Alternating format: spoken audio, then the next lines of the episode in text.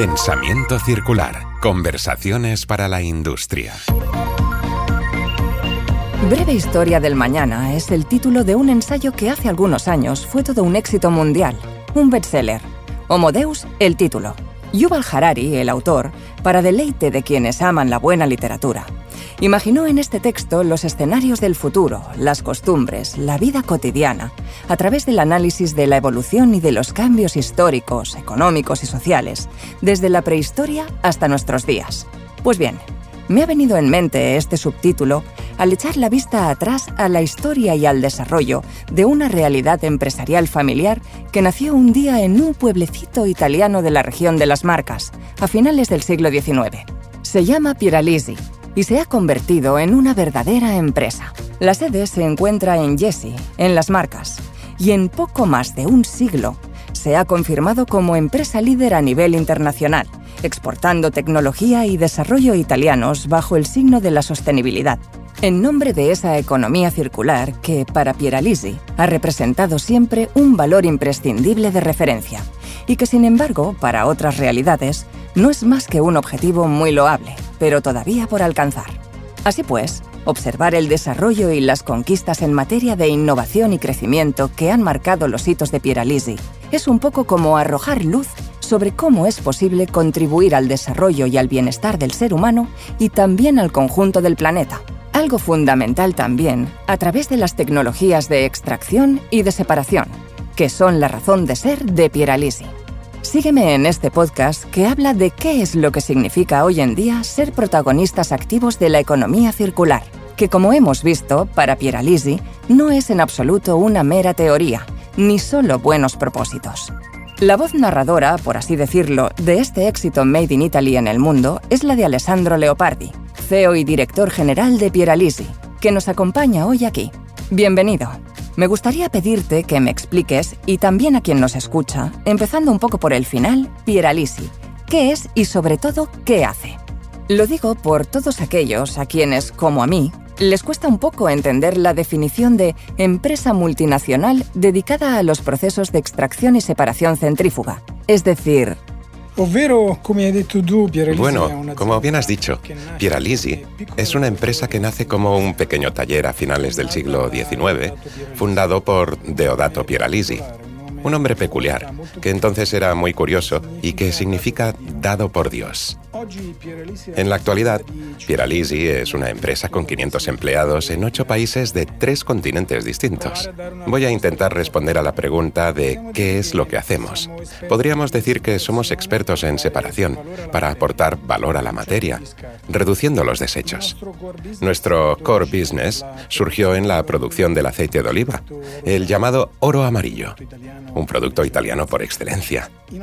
Nuestros sistemas se utilizan en todos los sectores de alimentación y bebidas, por ejemplo, para obtener bebidas vegetales de almendras o arroz, pero también en otros sectores como en la industria farmacéutica, en la elaboración de aceites vegetales, para la recuperación de aceites combustibles y lubricantes industriales y finalmente para el tratamiento de las aguas residuales. Entonces, también para la leche de almendras que tenemos en el frigorífico. Absolutamente sí, es seguramente Es muy probable que se haya fabricado con nuestras centrifugadoras. Si es de las buenas, seguro que sí. vaya, vaya.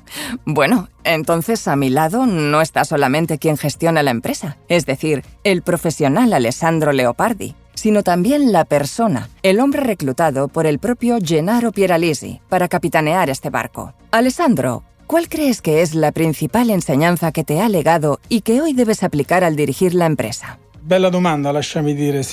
Buena pregunta. Déjame que lo piense. Somos una empresa repleta de ingenieros. Y todavía hoy, cuando hablamos del ingeniero, todos sin dudar pensamos en Gennaro Pieralisi, fallecido en 2020. Por lo tanto, lo primero que el ingeniero nos ha dejado es seguramente el ADN de la ingeniería, la búsqueda constante de la innovación tecnológica. No obstante, también es cierto que la enseñanza más importante que el ingeniero Gennaro Pieralisi nos ha dejado es la importancia de las personas, que se articula en tres ámbitos. Como compromiso y responsabilidad en primera persona, como atención al cliente, que no es en absoluto un mero número, sino el patrimonio más importante de la empresa, y por último, pero no menos importante, como respeto y atención a las personas, sin distinción de género, nacionalidad o religión. Creo que esta es la mentalidad que ha llevado a Pieralisi a pasar de ser una pequeña empresa a una multinacional. Perdón, volvamos a cuando llegaste a Pieralisi. Hasta ese momento, ¿dónde estabas? ¿Cuál era tu experiencia? ¿Qué formación tenías? ¿Qué funciones te asignaron en ese momento? Aterricé en Pieralisi tras 30 años de experiencia en una empresa de electrónica que vi crecer hasta convertirme en accionista y sacarla a bolsa. Así que venía de contextos completamente diferentes, de mercados completamente diferentes. Llegué por una llamada del ingeniero, porque nos conocíamos de toda la vida, y me pidió que le echara una mano para reorganizar y darle unos retoques a Pieralisi, que necesitaba relanzarse. Llegué sabiendo muy poco, pero no soy de los que se informan antes de tomar una decisión, sino que directamente me caso con el proyecto. Si el proyecto me gusta, independientemente de los números y de los signos que tengan delante, me caso con él y me entrego por completo. Así que cuando llegué, la situación era verdaderamente complicada por muchas cuestiones, pero seguramente ha sido uno de los retos más emocionantes que cualquier persona pueda vivir, porque me ha permitido visitar muchísimos países, tener contacto con clientes estupendos, trabajar con muchísimas personas y probar a cambiar la manera de aproximarnos al mercado, los clientes y los productos, todo ello sin dejar de respetar la tradición y avanzando por la senda de la continuidad. Oye, ¿y cómo es trabajar con un patrón? Yo he trabajado con el patrón. El ingeniero Pieralisi era y sigue siendo el ingeniero Pieralisi. El ingeniero Pieralisi sigue siendo una persona extremadamente carismática, un gruñón sin paliativos, pero con una corrección única, un corazón enorme que tenía un carácter muy difícil de gestionar, pero con el que me había entendido muy bien años atrás. Y creo que esta buena relación entre ambos fue después la clave para avanzar juntos. Solamente espero haber heredado de él todo lo importante y ser capaz de completar el proyecto como él lo concibió. Hemos mencionado, bueno, has mencionado la economía circular. Hablemos de sostenibilidad, en concreto de rentabilidad sostenible. ¿Cómo se aplica en términos prácticos este concepto en Pieralisi? ¿Cómo conseguís ser sostenibles y al mismo tiempo mantener los niveles de rentabilidad? Para nosotros, la sostenibilidad no es una opción en absoluto, sino que forma parte de nuestro balance en cualquier caso. Cualquier inversión que hagamos hoy entra en el círculo y genera rentabilidad. Genera mayor interés si el cliente está un poco más evolucionado. Genera apertura de nuevos mercados y, por último, se convierte en un elemento imprescindible para aquellas entidades que tienen que realizar, por ejemplo, trabajos de depuración de aguas residuales. El pasado 22 de abril, si no me equivoco, se celebró el Día de la Tierra bajo un eslogan que este año era Invierte en nuestro planeta. ¿Cómo se interpreta esta invitación en la misión de Pieralisi? No olvidemos que nosotros partimos, Pieralisi parte, de una fuerza de la naturaleza, la fuerza centrífuga. Hace más de un siglo que la conocemos, la construimos y la transformamos en mejor amiga del ser humano. Se trata de una fuerza limpia en la que nuestra empresa ha invertido desde siempre con una filosofía que se puede resumir en nuestro sello, el Circular Thinking. El pensamiento que aporta ventajas a 360 grados y que, por tanto, aporta ventajas al empresario a través de una producción más eficiente, pero que también protege al medio ambiente para todos nosotros. La longevidad de Pieralisi, tú decías que es de más de un siglo. Si no me equivoco, son 130 años. No sé cuántas empresas puede haber en Italia con este récord. ¿Cómo se consigue no limitarse a mantenerlo, sino seguir expandiéndose, ser uno de los principales actores del mercado durante tanto tiempo? Y sobre todo, en estos últimos años en los que el mundo ha cambiado, ¿cuáles han sido las fases de desarrollo de Pieralisi? La empresa nace en Italia y surge de nuestra tradición alimentaria. Los conocimientos técnicos sobre el aceite de oliva, que hemos comentado antes, seguramente han marcado la expansión en toda la cuenca del Mediterráneo, en años sucesivos, también en California y Sudamérica. No obstante, es precisamente de la producción alimentaria de la que nace el segundo filón, cuyo desarrollo está en auge en la actualidad. Las industrias conserveras, por ejemplo, del tomate, utilizan nuestros decantadores centrífugos dentro del proceso productivo para contribuir a la producción del producto acabado, en este caso tomate triturado. Naturalmente, solo si es bueno y se ha producido con los sistemas Pieralisi, también se utilizan en la fase final para recuperar el agua contaminada por los desechos de la producción. Escucha, vamos a volver al presente o al pasado reciente. Hablemos un momento de COVID, porque sería poco generoso ignorar esta cuestión. La palabra COVID todavía nos da escalofríos. ¿A vosotros cómo os ha ido? Bueno, sin duda ha sido un periodo largo, pero sobre todo difícil. Quiero recordar que la empresa no estuvo cerrada en ningún momento, porque durante el confinamiento seguimos garantizando nuestros servicios y nuestro apoyo a las empresas del sector primario, que son nuestros clientes. Esto nos permitió mantener el contacto con el cliente, porque esto es al fin y al cabo lo más importante. Aclarar y resolver con un planteamiento sencillo los problemas, buscar soluciones para una apertura al cambio, pero entre tanto, vigilar los cambios continuos en el mercado, tan impredecibles que han puesto patas arriba todas sus dinámicas y sus lógicas. En cuanto a la expansión de los mercados en el extranjero, la guerra, te tengo que preguntar cómo os está afectando. ¿En qué medida influye en vuestro trabajo? Influye tantísimo. Pues influye muchísimo, muchísimo. Sobre todo desde el punto de vista de la cadena de suministro. Huelga decir que estamos sufriendo la escasez de materiales. Al mismo tiempo, estamos buscando soluciones alternativas para cumplir con los compromisos con nuestros clientes. Pero es innegable que tiene una incidencia y plantea retos completamente nuevos. ¿Y si la guerra acabase mañana mismo? Si la guerra acabase mañana sería probablemente una noticia buenísima para todas las personas afectadas y para todos nosotros. Pero los efectos no se notarían inmediatamente. ¿Por qué? Pues porque antes de que se reanude el ritmo de los suministros, antes de volver a la normalidad, habrá que hacer todavía algunos esfuerzos. Volvamos un segundo a hablar de los sectores industriales en los que trabajáis. Y no solo el aceite de oliva, también ecología, alimentación y bebidas, química, farmacia. En definitiva, sois líderes en muchísimos sectores. ¿Cuáles de estos negocios son los más dinámicos? El área del reciclaje es uno de los sectores más interesantes, no solo por el volumen de negocio, sino precisamente por esos objetivos de sostenibilidad que nos permite alcanzar. Hablo del tratamiento de aceites combustibles, recuperación de aceites minerales, más que del reciclaje de fluidos industriales. En general, está claro que son más dinámicos todos aquellos sectores que pretenden recuperar materias primas. Particularmente interesante es la reutilización de los subproductos animales, el tratamiento de las partes más preciadas con las que se elabora el pienso para animales de compañía. El pet food, como sabemos, es un mercado que está experimentando un fuerte crecimiento.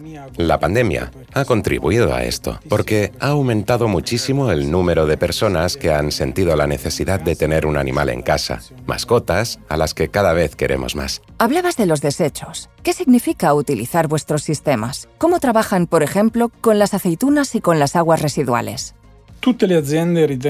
Hoy en día, todas las empresas consideran que deben cumplir los objetivos internacionales para 2030. Nuestros sistemas suelen ser un medio para que las empresas puedan cumplir con su parte, porque aportan un enorme valor a todas las materias primas naturales y en particular al agua, vital para cada proceso.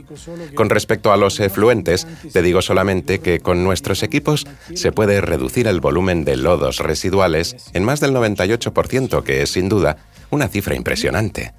Además, todas las empresas que utilizan el agua en la producción pueden ahorrar grandes cantidades de esta materia prima cada vez más preciada. Estoy pensando, estoy hablando con el jefe, ¿no? Tú serías algo así como el entrenador. ¿Y el equipo? ¿Cuánto influye? Tantísimo, porque Pues muchísimo, porque en el terreno quien juega es siempre el equipo, ¿verdad? Pero lo vemos también en el mundo del fútbol. Son dos fuerzas importantes que deben entrenar juntas y comunicarse entre sí. Por eso hemos puesto en marcha un proyecto de formación muy bonito y muy amplio, cuyo punto de partida es precisamente la formación interna. Se llama, naturalmente, Pieralisi Academy y permitirá desarrollar las competencias de nuestro personal, compartir conocimientos con el objetivo de ofrecer un servicio cada vez mejor a nuestros clientes. ¿Y con la competencia cómo interactuáis? Bueno, sobre todo con respeto, con el debido respeto y luego con momentos donde nos ponemos al día y dialogamos a nivel internacional en las ferias del sector, tal y como hemos hecho hace algunos días con motivo de la Anuga Food Tech en Colonia, dedicada a la producción de alimentación y bebidas, en la que hemos participado y también espero viajar en un par de días a la IFAT de Múnich, también en Alemania el evento más importante sobre aguas residuales y recuperación de materias primas. Ah, porque van por delante en Alemania. Desde este punto de vista van sin duda por delante. Empezaron algunos años antes que nosotros, pero a día de hoy puedo afirmar que Italia ha obtenido muchísimas enseñanzas bajo este enfoque. No cabe duda de que momentos como estos favorecen el contacto para compartir problemas que todos tenemos. Así pues, digamos que estos son los momentos en los que tenemos más contacto. Personalmente, es la primera vez que me encuentro en un sector donde la industria no se caracteriza tanto por el diálogo entre competidores. No obstante, visto que somos líderes del mercado, en esto también tenemos que marcar el camino a seguir. En cualquier caso, siempre que es posible, tratamos de mantener el contacto con la competencia. En mayo, por ejemplo, Peralisi Brasil impartió dos potencias de formación y profundización en Expo Aceite en Sao Paulo en el marco del octavo Encuentro Internacional de Olivicultura y del primer Encuentro Internacional sobre la Calidad Productiva. Volvamos a repasar la historia un momento vuestro éxito, el éxito de Pieralisi. ¿Cuándo nació la vocación internacional? Es decir, la auténtica expansión hacia el extranjero de Pieralisi. Como ya hemos visto, Pieralisi está especializada en la fuerza centrífuga, utilizándola también en otros ámbitos más allá del aceite de oliva. Todos los conocimientos que hemos desarrollado y consolidado durante años y años de experiencia los hemos puesto al servicio de la que era una industria floreciente en los años 60 y 70, con una variedad de aplicaciones que ha generado un auténtico boom desde el punto de vista internacional. La vocación psicológica hacia la apertura surge de este tipo de planteamiento del siglo pasado. Hoy en día evoluciona en la que es la era digital y que nos permite cada vez con más frecuencia trabajar en equipos transversales e internacionales. Pasado y futuro. ¿Cuál ha sido el mercado más complejo en el que os habéis introducido por formación o quizá por su propia cultura? Porque no todos los países piensan de la misma forma. No todos los países trabajan de la misma manera. ¿Qué contextos de mercado resultan más interesantes para vuestro futuro? Eh, bueno, la verdad es que hacer un ranking aquí me resulta difícil, tal y como hemos visto en los últimos años y sobre todo en los últimos meses, no es fácil. Las variables que pueden influir en el potencial de un mercado están vinculadas a muchísimos factores, también geopolíticos. Lo que son nuestros sectores de referencia nos permiten desarrollar nuestra actividad en todo tipo de territorios.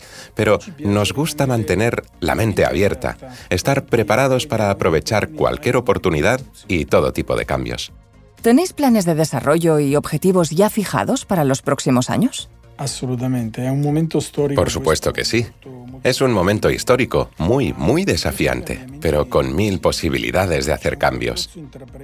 No obstante, hemos emprendido un camino que no admite desvíos. Es el camino del desarrollo sostenible, de acuerdo con los objetivos internacionales para 2030 a los que nos hemos adherido. Creo que el crecimiento de Pieralisi dependerá también de nuestra capacidad para acompañar a los clientes como socios eficientes en un camino que a veces resulta difícil incluso demasiado, pero por el que seguimos avanzando con un objetivo ambicioso, diría incluso que muy ambicioso, dejar el medio ambiente mejor que nos lo encontramos. Bueno, pues como estamos llegando al final de esta charla, quiero darte las gracias. Hemos hablado de economía circular, de rentabilidad sostenible, de vuestros objetivos también a largo plazo, pero nos quedaría un tema más, internacionalización, desarrollo de los mercados extranjeros. Siguiendo con la metáfora anterior, ¿el entrenador nos puede mandar a algún delantero para hablar de estos temas? Seguramente tra un match Claro que sí. Entre un partido y el siguiente os mando a todos los delanteros que tenemos en la empresa. Muchas gracias de nuevo, gracias. Para Pieralisi, compartir es un paso importante de nuestra evolución, así que me gustaría darte las gracias a ti y a todos los que nos escuchan. Gracias, Alessandro. Gracias. Gracias de verdad.